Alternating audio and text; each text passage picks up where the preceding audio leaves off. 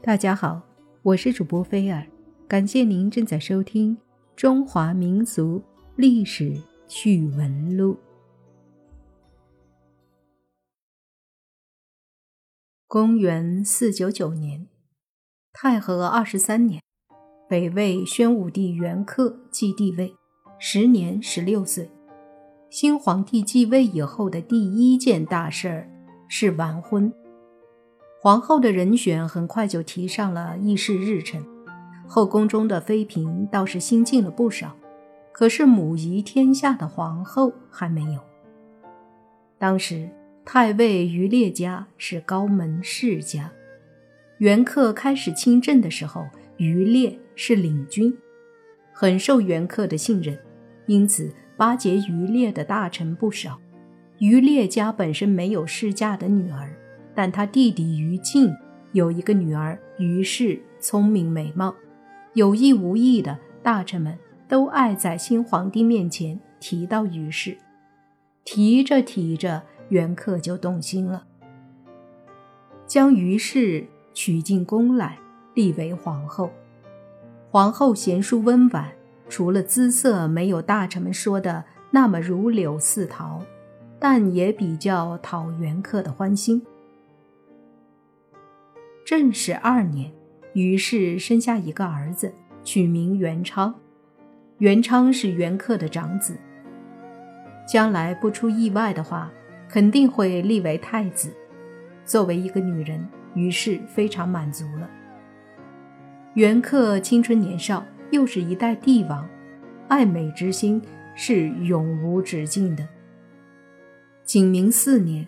深受他信任的尚书令高照启奏道：“皇上，我的侄女高氏有倾城之色，知书达理，臣愿荐入宫中侍候皇上。”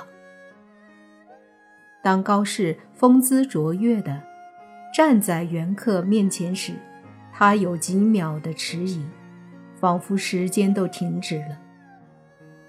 只见。她粉腻酥容娇欲滴，两颊笑窝霞荡漾。元恪下意识地看了一眼身边的于皇后，觉得在高氏面前，于氏简直就是俗粉一个。当下，高氏被袁克纳入后宫，不久就封为贵嫔，这是多少妃子一辈子也达不了的地位。尚书令高照悄悄地笑了。有了高贵嫔这个裙带关系，从此他在帝王身边就如虎添翼了。当时，袁克将朝政大权都是委托他处理的，他是一人之下，万人之上。论出身，高氏出身于北朝最显赫的家族，高氏的伯母即高照的妻子。是皇帝元恪的姑姑高平公主，表兄高猛娶了元恪的妹妹长乐公主，于是的那个家世就不算什么了。论姿色，两人虽然都属于美人之列，但明显不在一个档次上。论心机，温顺老实的于氏根本不是高氏的对手。二美相遇，战斗还未开始，赢的机会。已明显偏向高氏这边了。高氏入宫以后，很快就得到了元恪的专宠。高氏善妒，手段高明，哪个妃子敢从他虎口里捞点肉出来，非死即伤。他与尚书令高照互为靠山，权势逼人，加上皇上宠爱，在宫中是要风得风，要雨得雨。入宫第一年，高氏就生了个儿子，可是儿子不久就夭折了。接着他又生了个女儿，建德公主。自从有了这个女儿以后，他竟然不再生育了。这时，于皇后生的儿子元昌就成了他的眼中钉、肉中刺，于皇后的宝座就成了他彻夜难眠的奢望。尚书令高照也不希望于皇后的家族得势，于是他和高氏精心策划，决定清除于皇后母子这对障碍。于皇后待妃嫔宫女厚道，对高氏也没什么防备之心。高氏心机深重，因此两人当面姐妹相称叫的亲热。有一个下午，烈日炎炎，高氏特意去皇后宫里问安，提到她在娘家时吃过的清火薄荷酥，说是下火的好点心。他边说边比划酥的做法。把于皇后的兴趣也给挑动起来了。皇宫中的美食琳琅满目，皇后本身并不差这一口点心，但高氏热情地说：“姐姐，我家清火薄荷酥全是手工制成的，不像咱们宫中用模具压出来的，带着模具的气味，那真叫原汁原味儿啊！”说到这里。他的眼里还噙满了泪水。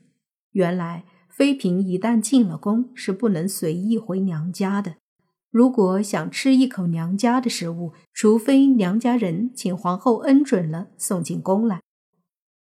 可是那样费时间送进宫的食物，最好的新鲜口感已过去了。于皇后就开恩道：“妹妹想吃。”不妨叫奴才现做了吃，你指挥就行了。高氏大喜，当下就在于皇后的专用厨房里指挥几个宫女做了来吃。于皇后吃了以后说：“别有一番风味儿，好吃。”过了几天，于皇后又想吃清火薄荷酥了，高氏就在自己宫里做了，亲自送过去。如是几次，两姐妹打得火热。正是四年的一个夜里，于皇后一睡就没再醒来，丢下两岁的儿子元昌大行了。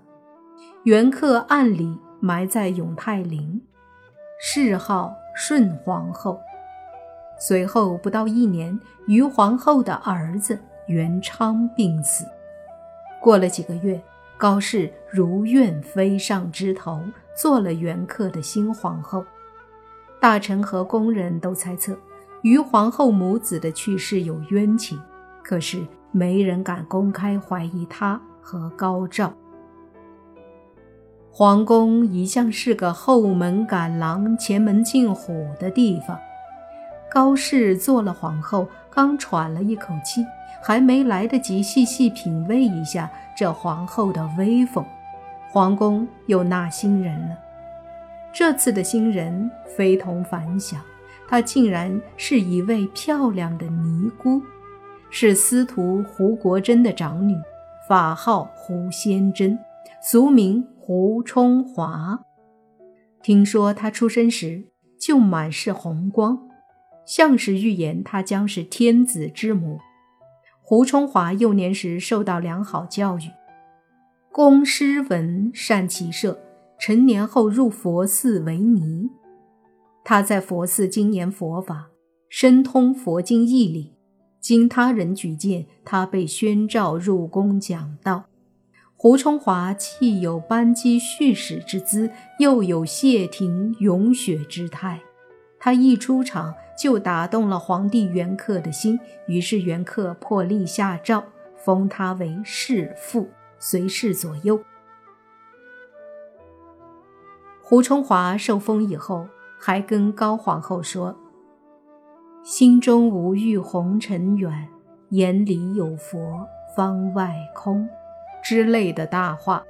高皇后看他如此心态，心中暗喜，料想。元恪对他的好奇心一过就会丢到一边，不料结果却大出他的意料。早先在尼姑庵里，胡冲华安心于青灯古佛，但面对年轻英俊的帝王元恪，面对众多妃嫔的争宠，他一反常态，那清净的六根居然一根都不清净了。他变得格外妖媚起来，他身上潜藏的那股狐媚气一旦被激发出来，就像一粒火种遇到了干柴一样，熊熊地燃烧起来，任高氏怎么也扑灭不了，也无以争锋。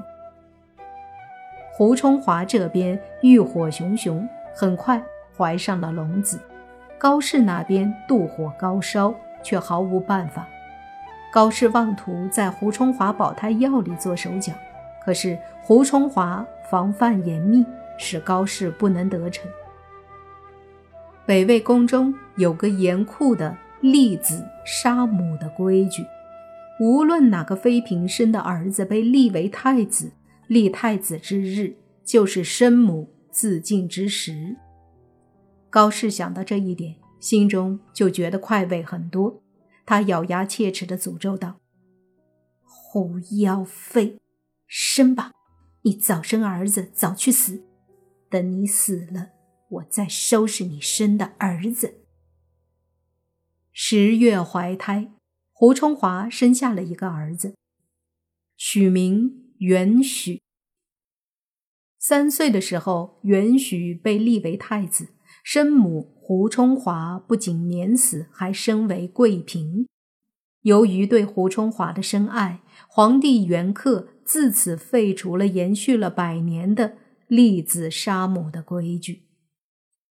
胡冲华的受宠日子过得风生水起，高皇后很想置他于死地，可是胡冲华非同常人，他把自己和太子保护得非常严密。延昌四年，皇帝元恪去世，太子元许连夜继位。按规矩，元许尊皇后高氏为皇太后，胡冲华被尊为皇太妃。当时，高太后的伯父高照出兵远征在外，他多年来为所欲为，任意滥杀，早已引起了很多人反感。趁他回宫为元恪奔丧时，当值的领军将军和卫士等人出其不意，将他杀死。自此，高太后不仅自己没了当皇后时的实权，连能操纵大权的后台也被除根了。紧接着，胡冲华勒令高太后剃发为尼，迁居瑶光寺。高太后不肯，胡冲华说：“本宫来自尼安。”那里空山孤树尽对月，陋舍老梅漫晚风，即是清静。再说，凡事皆有轮回报应，太后还是请去那里悔罪吧。高太后发急道：“我有什么罪过？至少我从没得罪过你。”胡冲华一挥手，卫兵上前，将高太后连拖带拉送到瑶光寺去了。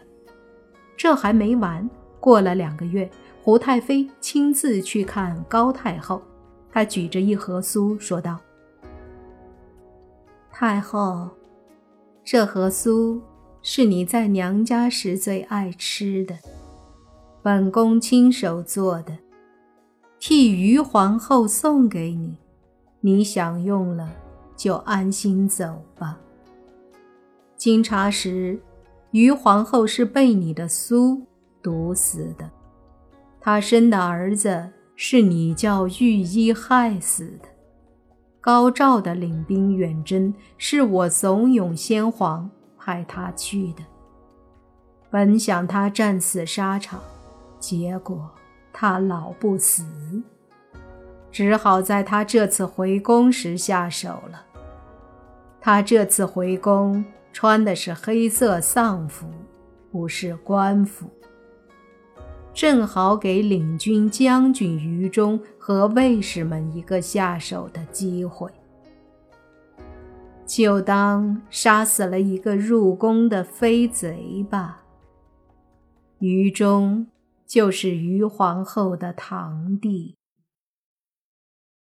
人家说我是冷血皇后，没想到你比我更冷酷。